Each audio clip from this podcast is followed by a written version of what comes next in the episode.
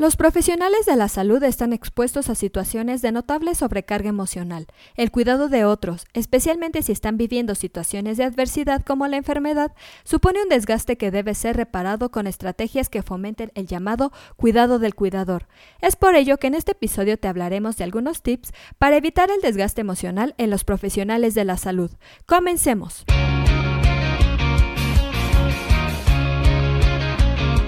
Esto Asistencia Médico Legal, su empresa de responsabilidad profesional médica, en la cual te damos tips y consejos que te ayudarán a destacarte en el sector salud y evitar cualquier contratiempo con tus pacientes durante el desarrollo de tu profesión.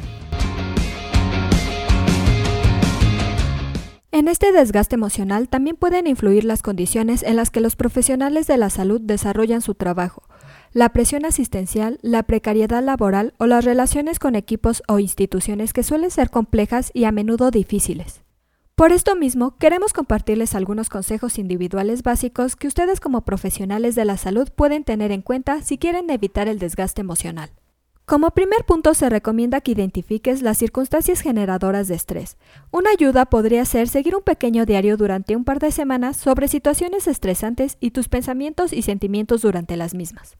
Un segundo tip es adoptar hábitos saludables para combatir el estrés. En estos hábitos puedes incluir el realizar ejercicio físico, reservar un tiempo para disfrutar de tus aficiones o actividades favoritas, mantener hábitos de sueño saludable, evitar el consumo de estimulantes o no usar dispositivos electrónicos antes de dormir.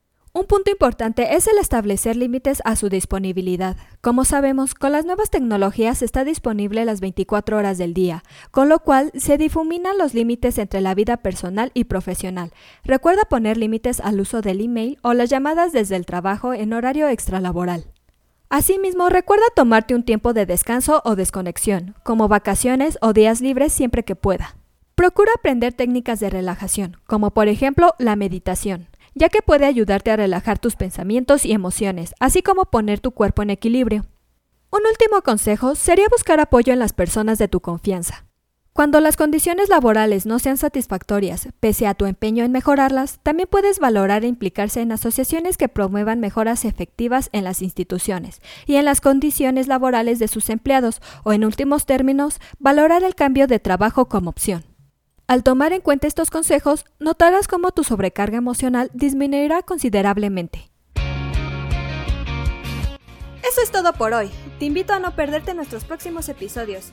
Y la forma de no perdértelos es suscribiéndote a este podcast desde tu aplicación preferida. Y si te ha gustado este episodio, compártelo en tus redes sociales, con la cual estarás ayudando a otros colegas a mejorar dentro de su consultorio o clínica y estarás ayudando a llegar a más personas. Si gustas dejarnos algún comentario o valoración en cualquiera de nuestras plataformas, te estaré muy agradecida, ya que sabré que estás ahí. De igual manera, te invito a que visites nuestra página en www.asistenciamedicolegal.com, así como nuestras redes sociales que son Facebook, Instagram y Twitter. Hasta la próxima. Everybody says that good things never last.